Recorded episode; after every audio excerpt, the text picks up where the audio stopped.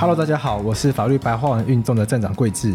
今年是无壳蜗牛运动三十周年，由立委黄国昌、前都发局长李宗明、台北市议员邱威杰等七人发起的居住正义改革联盟，在十一月举办了五天夜宿东区的活动，也透过这样子的一个活动，带领群众来关心高房价的议题。那我们今天就邀请我们的立法委员黄国昌来跟大家聊聊居住正义这个议题。主持人好，各位听众朋友，大家好。谈到居住正义这个议题，在我身边的朋友大家都关心，但其实也不知道从何关心起来。因为对我们来说，房子已经是大概遥不可及的事情了。大家对于买房子这件事情，多多数的朋友是抱持一个安乐死的状态，就是说，那如果中奖的话就买吧。那所以不太知道该怎么关心起来。我觉得可能是因为居住正义这个议题在台湾，原来这个是一个很久的事情了。三十年前就有无核蜗牛运动，那那时候我刚出生，所以我听过这个字，但没什么印象。然后一直到现在，就台湾这几年来一直在讲居住正义这个议题，是不是请委员帮我们介绍一下，说这个东西对于台湾来说到底是一个什么样的问题？最简单的出发点就是居住应该是人权，每一个人应该要想办法让他有地方住。所以你如果买不起房子，那我最起码要让你租得起。你连租都租不起的话，那我就一定要让你住得到。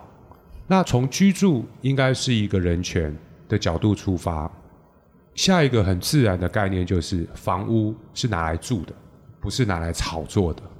房屋不应该成为炒作的商品。在过去的这十年，每一个政治人物都讲过类似的话。那我想会听法律白话文的朋友，大家可以去 Google 一下。不要把我讲的话就当成一定是真的。我的意思是我们都要有求真的精神，自己查证，去查一查。二零一四年漕运的时候，那个时候苏贞昌院长讲过什么话？去查一查当初小英总统在推动居住正义的时候，是不是也不断的说房子是拿来住的，不是拿来炒作的？好，刚主持人听到说，哎，三十年前漕运有五万人夜宿忠孝东路。对，那个时候台北市的房价所得比大概是六点多，六点多是什么概念？就是一个中位数的家户，嗯，嗯，嗯，不吃不喝六年可以买得起一栋房子，就是一栋房子相当于六年的收入啦。对，简单来讲是这样。对，那可是那个时候，其实对于很多受薪阶级来讲，他们就已经感觉受不了了，所以在台北市会有所谓无壳蜗牛的运动。今天台北市的房价所得比已经将近要十五了，已经翻倍了，翻倍还以上。对，那全世界第二名，第一名的地方是香港。哦，香港是二十几，那更夸张。好，那代表什么意思？哦，你现在先假设十四年不吃不喝，你在台北市买得到一个中位数的房子，以你现在的生活，你觉得你承受得起你一个月哦？拿多少比例来缴房贷？拿多少比例？譬如说，嗯，我不知道你现在月薪多少了哈。我我们先卖个关子。好，你可以拿多少比例出来缴房贷？然后你其他的缴完房贷以后，你还要吃饭嘛？对。你要买衣服嘛？对。你要看电影啊？对。你还有其他的精神娱乐活动啊？对。你可以负担得起多少比例拿来缴房贷？我觉得最多到一半可能就很痛苦了，没办法超过了。对，好，对。到百分之五十已经完全不正常，而且是百分之五十，可能是因为我现在没有小孩，对，所以我是以我没有小孩子的这个状况来排评，好来评估的了。那等于是说，你接下来二十八年的时间，嗯，你都要维持这个痛苦的生活，嗯，你才能负担一个房子，因为十四点多嘛，那我们就简单讲，算十四好了。那你每个月只能拿一半出来，十四乘以二等于二十八，对。假设你今年三十岁，三十岁，你要将近六十岁的时候，你才能摆脱那个房贷的负担。而在假设这二十八年的岁月当中，你不可以有小孩，因为你要维持这样子的状态嘛，对，才能够把这个房贷给付清。这个已经完全超越了合理的负担程度。以世界上国家的水平来讲，房价所得比如果超过五点五，就已经是难以负担了。合理的大概是三点五到五点五之间，是这样子的一个 range。那你会觉得很夸张的事情是说，哎，奇怪，台北我也很喜欢住在台北，我觉得台北是一个治安很好的城市，但是台北还可以变得更美丽、更幸福、更漂亮。对，但是你会觉得很夸张的是说，哎，那我们知道很多其他很有名的大都市，东京、纽约、旧金山，是，那我们就讲 San Francisco。好，台北的房价所得比比 San Francisco 还要高，这个很意外诶，这比纽约也高。对，因为我去过纽约，我知道纽约的是。是一个贫富差距非常悬殊的地方，是。所以应该理论上房子应该是贵的很贵。是，现在问题就来了。刚刚我们讲房价所得比，那你可以讲一个因素是说啊，那台湾的年轻人之所以负担不起，是因为薪水太低。因为房价所得比是一个相对的概念嘛。我如果所得够高的话，那房价即使维持住，呃，可能对我来讲没有这么痛苦。我确实很常听到这样子啦，就是说台湾的问题不是房价高，台湾问题是薪水太低。我们来看一下哈。嗯这样子的说法，哈，其实某个程度上呢，是已经在这个金权政治的结构下面，不断的剥削受薪阶级，不断的剥削一整个世代的年轻人的那一些建商财团，他们所讲出来的话，意思就是说啦，你还不够努力。对，等到有一天你跟我一样的时候，来，我问你，你毕业以后第一份律师的工作多少钱？实习的时候，对，如果是实习的时候，可能就要低啦，这两万五。那转成正职，转成正职是五万开始慢慢加。所以你是二零一六年的时候当律师？对，我是一九九七年一月一号是开始当律师。我第一份律师工作的薪水不算加班费，五万块，二十年哦。这跟我一样。哎，那就有问题啦。在这二十年的时间当中，台湾的经济都没成长吗？不可能嘛？不可能。台湾的物价没有涨吗？涨很多吧？对啊。那台湾的房价呢？涨得更离谱，涨更离谱。好，我们如果说哈，有一个很基本的概念，如果一个社会经济的成长，我们应该让这个社会不同阶级的人，不管是高薪还是低薪，你都等比例的成长的话，嗯，我们如果是以西元两千年当基数是一百的话，到二零一八年，我们的 GDP 成长是从一百涨到一百七十二。那你知道我们的薪资从一百涨到多少吗？涨到多少？一百二十一。哎，那你发现说薪资的成长远远低于 GDP 的成长，所以它差很大了，非常的大，对，差非常多了。那你觉得原因是什么？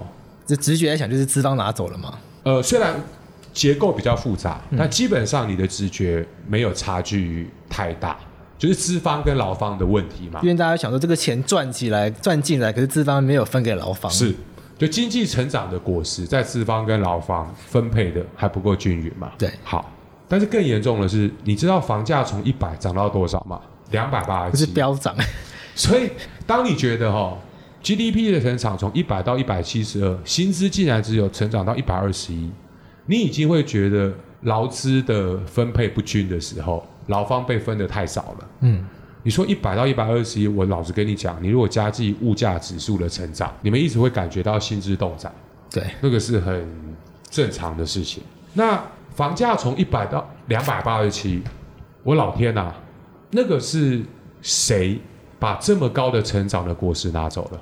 你觉得是谁？地主或建设公司吧？对啊，就是这些建商，嗯，跟这些财团，嗯嗯嗯。那等于是什么？等于是说，哈，今天你如果是一个所谓的资方，对，譬如说你有一天开了一家律师事务所，嗯，你 hire 了一百个律师，那这一百个律师，你除了付给他们钱以外，他们的劳动生产力有一部分的 surplus，就有一部分的剩余会进去你的口袋嘛？对，那是这个社会的制度去 reward 你这个人，因为你比较聪明，比较有社交能力，法律专业比较好，社会比较认识你，嗯、相信你，把案子给你，那你当老板赚的比较多，好。但问题是说，以建商财团的角度上面来讲，包括你作为老板，包括你。事务所里面所有的受雇律师，你们事实上对于这个社会生产所提供的服务的那些经济价值，跟上面的地主，事实上你更多的利益是什么？是被那些建商跟财团所吸走的。那台湾有趣的现象就出来了，说，哎，那如果说这些金融、地产、财经帮的结合。你在台湾会看到有很有趣的现象，那个财团哦，通常是左手有保险公司、金融机构，右手有不动产公司。对，最有名的远雄嘛，其他我不要点名了，大家去 Google 一下，你去看台湾的保险公司、嗯、一堆，同时有金融机构，同时又有不动产商，他可以从金融机构那边用很低的成本利率拿到资金，投入不动产的开发，投入土地的炒作、房屋的炒作当中。那从那边获取了什么高额的利润？那问题就来了，说，诶，那如果这些金融地产财经帮这个金权政治的结构，造成了我们整个世代的受薪阶级、整个世代的年轻人这么严重的剥削问题的话，那请问？为什么这件事情没有办法被改变？这才是问题的核心。对，那为什么这件事情没有办法被改变？我们来简单思考一下。去年你有没有投票？有，投市长嘛？我是投县长。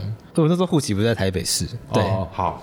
你如果在哈你工作的地方的都会区，你看全部都广告看板，选一个议员哦，你如果没有数一百面看板，人家会觉得你选假的。一百面哦，嗯。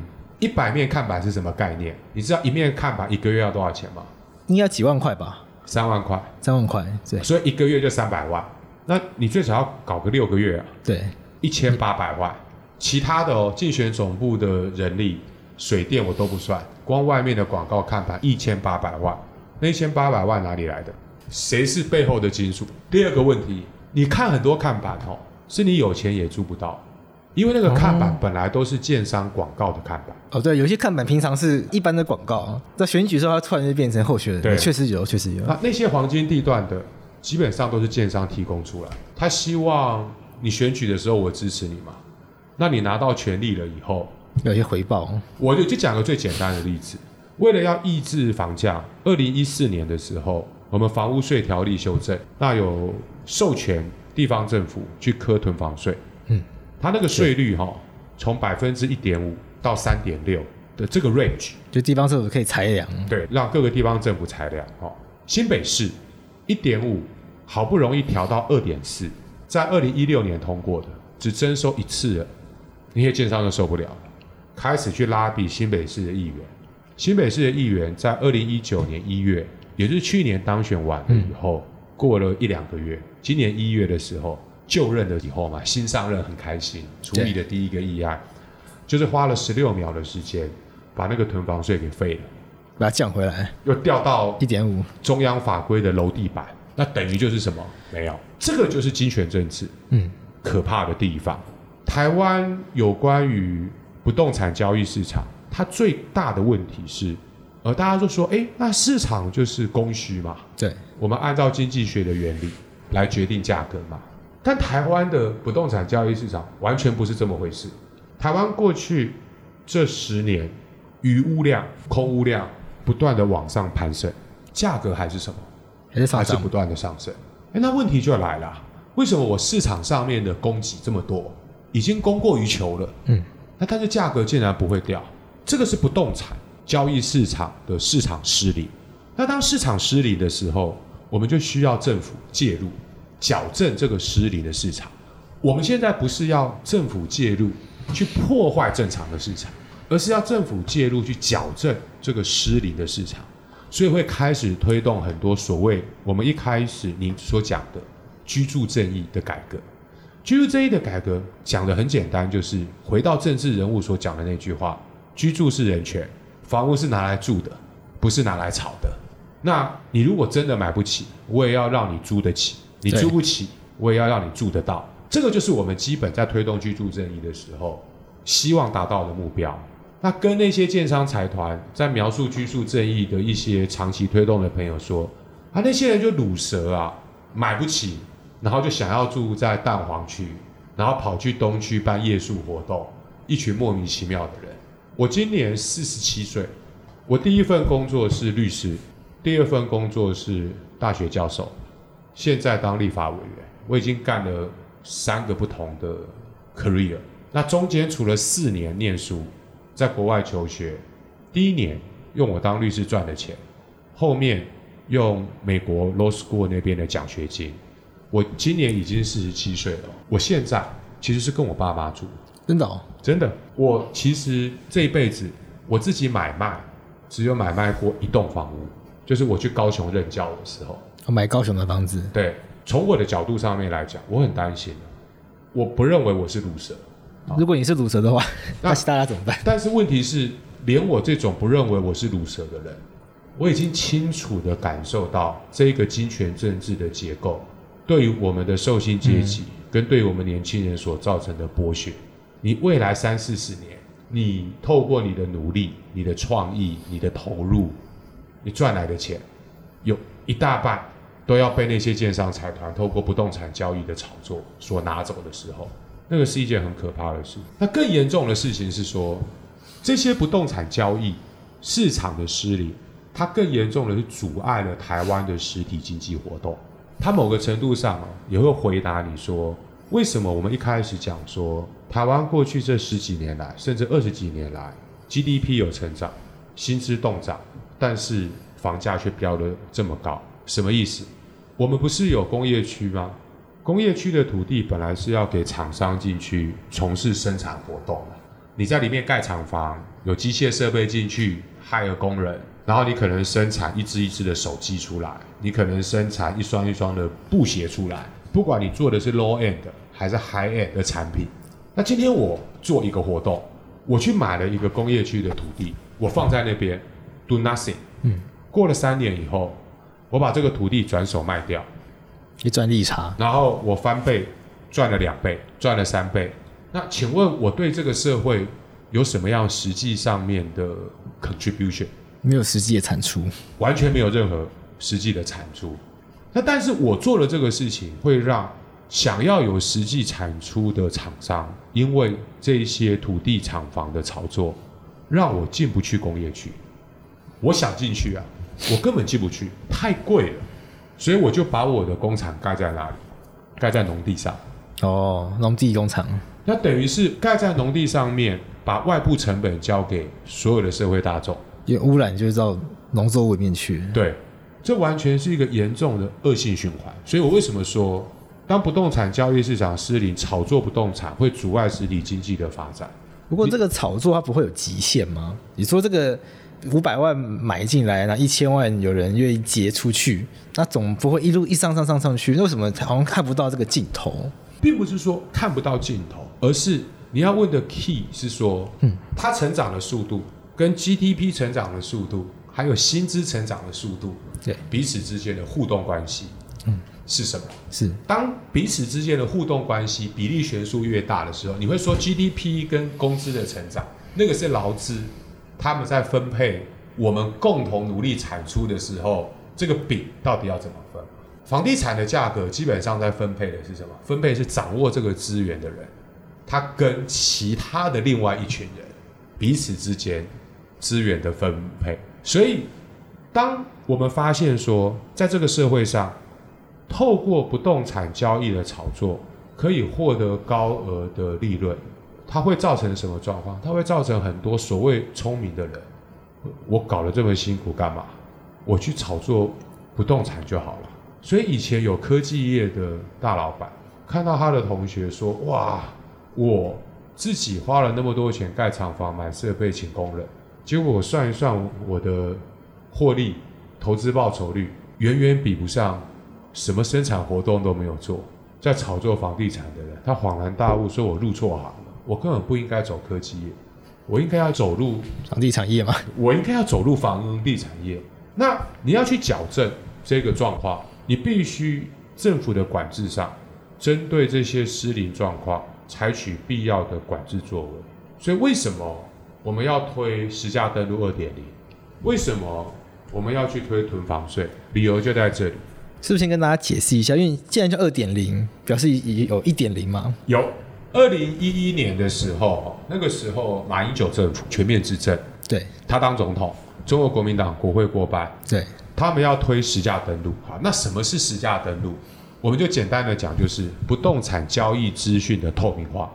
譬如说，你对于一栋房子你有兴趣，那你就会想要知道说，诶，那它之前的交易的价格是多少？是。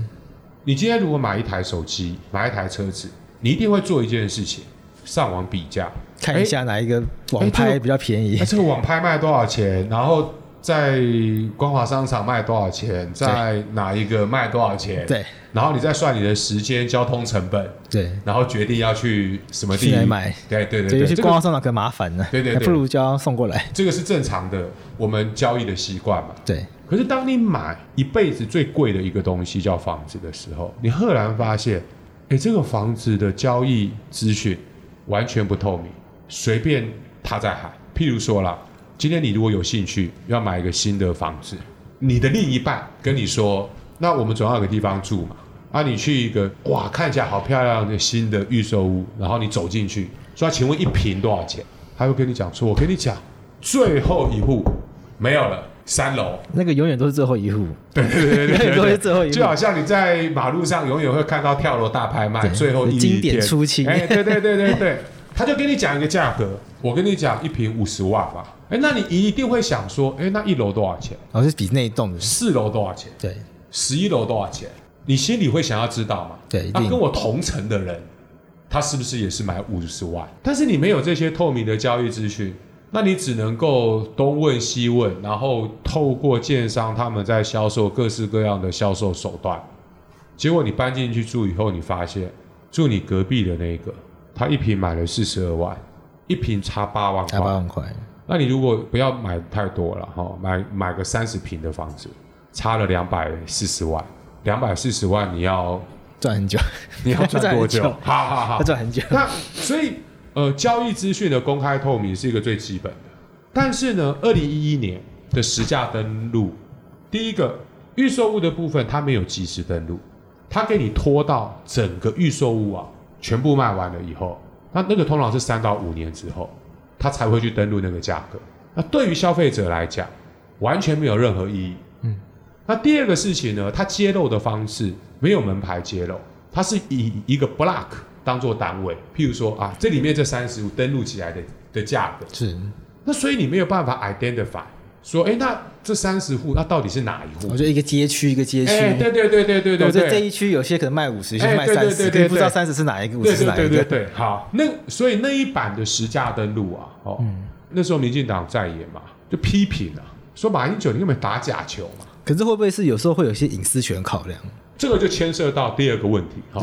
在交易的时候，美国各州是。不动产他们的实价揭露，那个交易的历史非常的清楚，是。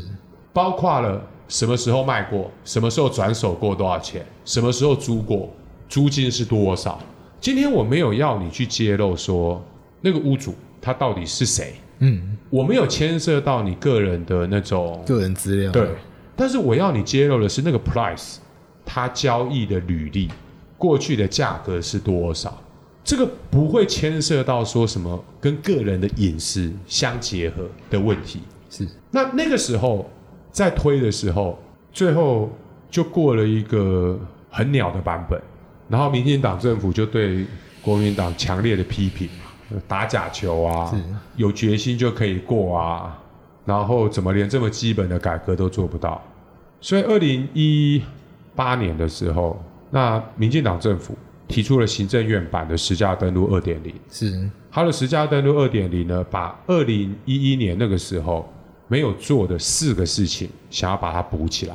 那第一个包括预售屋即时登录，第二个门牌揭露，那第三个很重要，政府的查核权。所谓政府的查核权，就是说登录的时候你到底是登录真的还是登录假的，那这个就会牵涉到政府查核权的问题。对。那第四个是免除地政士的责任，也就是去登录价格这件事情，应该是买卖双方的责任，怎么会交给代书来承担？我们今年夏天很奇怪的事情是，行政院的版本，执政党的立委他没有排案，他排的是执政党的委员自己提的个人的案子，所以我上个会期的时候排这个案的时候，我吓一大跳，我想说哇，这个执政党的招委怎么要造反了？自己执政党的行政院提案竟然没有排案，这边是不是跟大家解释一下立法院运作的生态？因为可能听众朋友不熟，就是说，行政行政院自己提案，可是立立法委员本来就有立法权啊，所以那这个现象为什么会是奇怪的？好，譬如说了哈，我们法律提案有两个来源，嗯，一个是行政院提案，是一个是立法委员提案。正常的情况是行政院有提案，立法委员有提案。譬如说，国民党有提，民进党有提，时代力量有提，是，我们会把所有的案子并在一起审，哦，这样才公平嘛。对，你的版本，我的版本，大家的版本都并在一起审，那可能就会交流，最后有一个融合。对对对对对对。但是呢，上个会期的排案是排案的招委他只排审自己的案子，行政院的案子他没有并在一起审，他让这个行政院的案子没有被审查的机会，就进不来的意思吗？对，他不会成为讨论的标的，就开会不会去讨论这个东西了。对，他为什么要做这个事情？他为什么连行政院的案子他都不排案一起审？他是挡那四个东西吗？没有啊，因为行政院的案子排案一排进来审，跟执政党立委所提出来的版本两相对照，会发现，哎呀，你执政党的立委怎么提出来的版本只有一样？啊，行政院的有四样，那最后过的竟然只有一样，那行政院要的其他三样呢？会造成了他们很清楚的自打脸的状态，非常的尴尬。所以他们的做法是什么？他们的做法是让行政院的版本。连排都不排，不要并案审，连讨论的机会都没有。所以那个时候出现了一个很奇怪的状况，想办法让行政院的版本变成讨论标的的，竟然是在野党，也就是我们。哦，是时代力量。我们后来呢提了我们的修正动议，我们支持行政院的版本，因为那是真的改革。因为我一开始就支持行政院的版本，所以我一开始我就没打算要提自己的版本。但是当行政院版本没有被排审的时候，那我们就要。把那个版本并进去，才有被讨论的可能性。对，但是执政党的招文一开始连行政院的版本都不排的时候，我就知道以前从来没有发生过这种状况。就这以前真的都没有发生过，没有发生过，never。然后我就知道说啊，应该是有建商的压力。果不其然，今年夏天表决的时候，那四样最后表决只过一样，所以我把它称为实价登录零点五。就四分之一的概念，对，四个嘛，本金版应该二点零嘛，对，那你只过了一个啊，所以就是实价登录零点五啊，那那样子的一个立法的过程，然后那样子一个表决的结果，那反映出来的是什么？反映出来的是我们现在在做的哦，还只是很初步的不动产交易价格透明，这么基本的基础工程，都面临到了这么大的阻力跟这么大的障碍。你现在去查哈，就是说，当初在立法讨论的时候，执政党的立委说啊，社会上面有很多不同的声音啊，有很多不同的意见啊。你冷静想一想，社会上面有哪个团体出来倡议不要采取实价登录二点零？我是真的想不到，没有，就是没有。消基会的调查，有的调查八成多，有的调查九成多，都赞成。哎，那到底谁在反对？真的在反对的人，不用像你一样，也不用像我一样。我们如果要倡议一件事情很辛苦，我们希望声音很大，对，政府听得到，采纳我们的建议，听到我们的心声。但是在金权政治的结构下面，真正掌握权力的人不用这么累，他只要打起一通电话，说这个法案很糟糕，不能这样子推，就缩回去。所以这个国家到底是谁在统治？谁是这个国家的主人？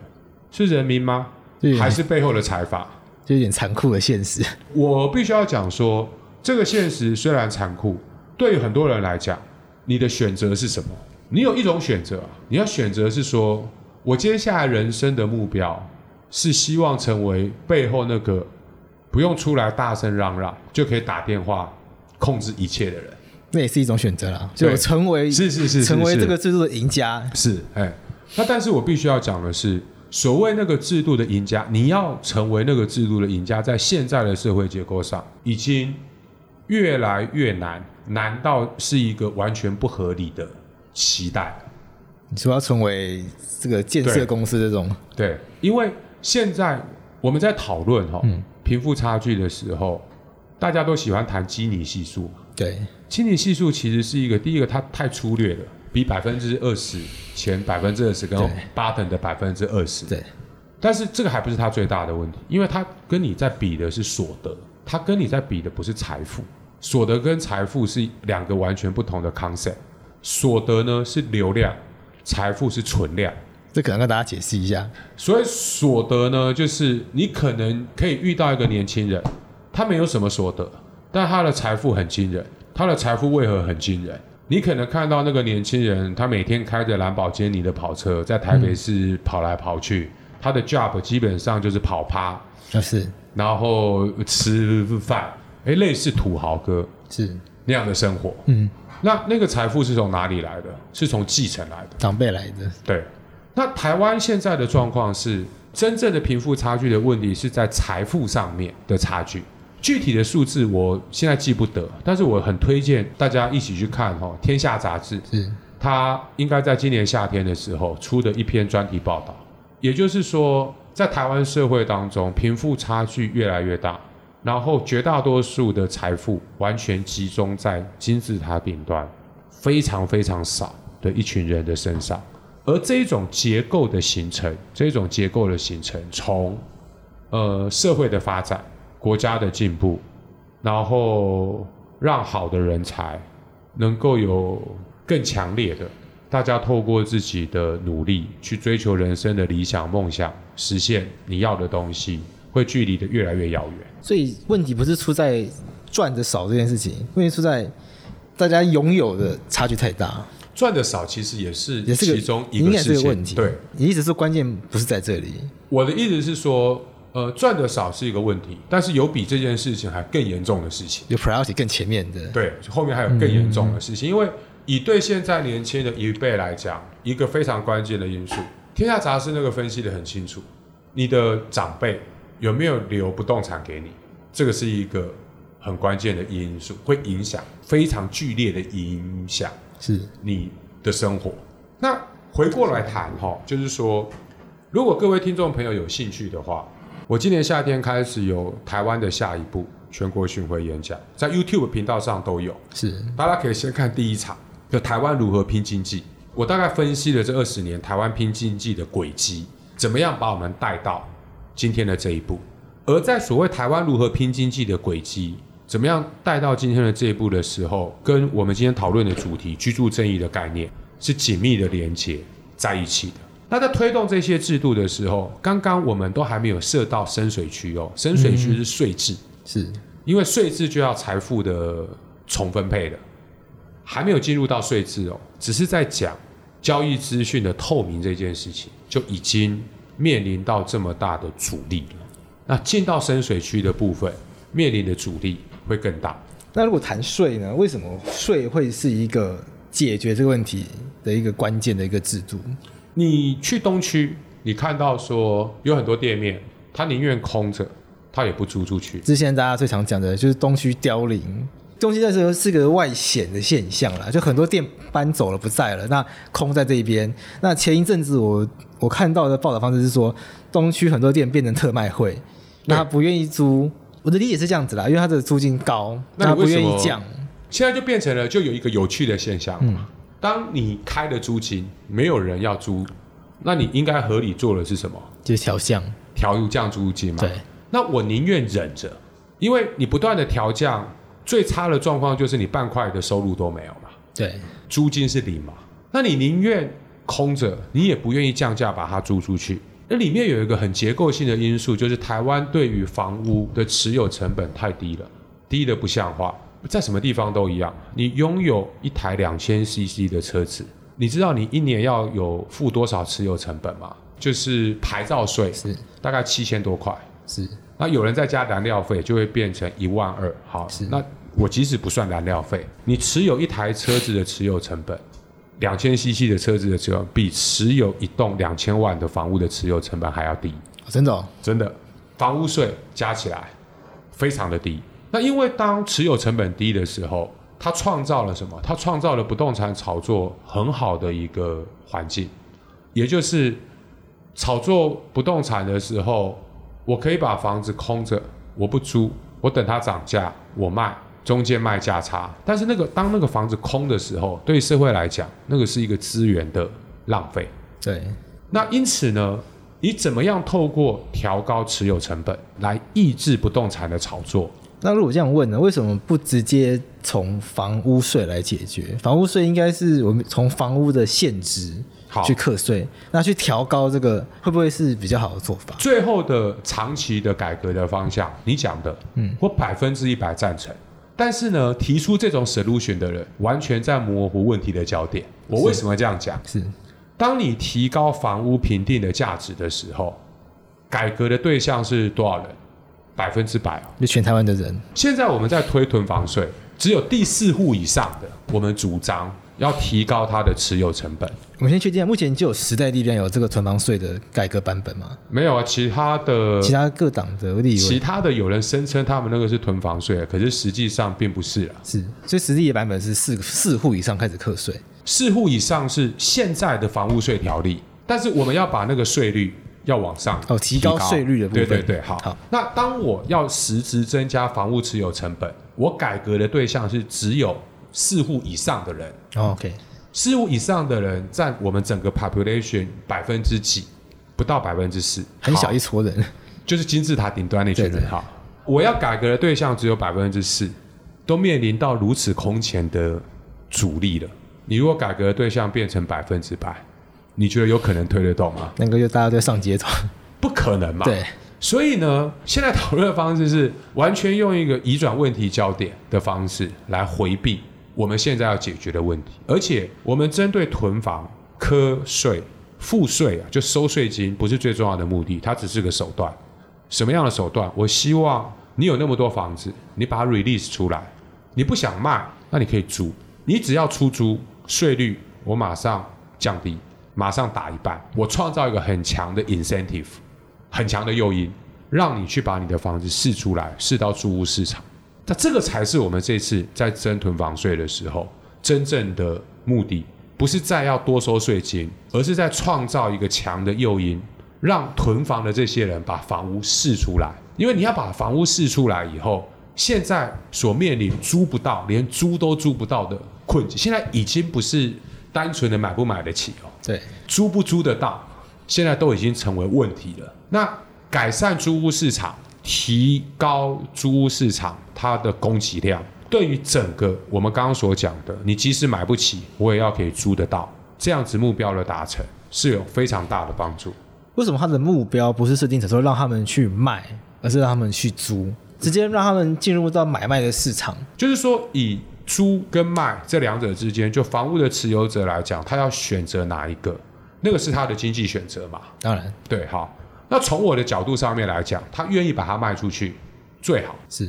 但是呢，他如果不愿意把它卖出去，我也希望能够逼他把它租出去。是，这个房子要有人用，物尽其用的概念。是。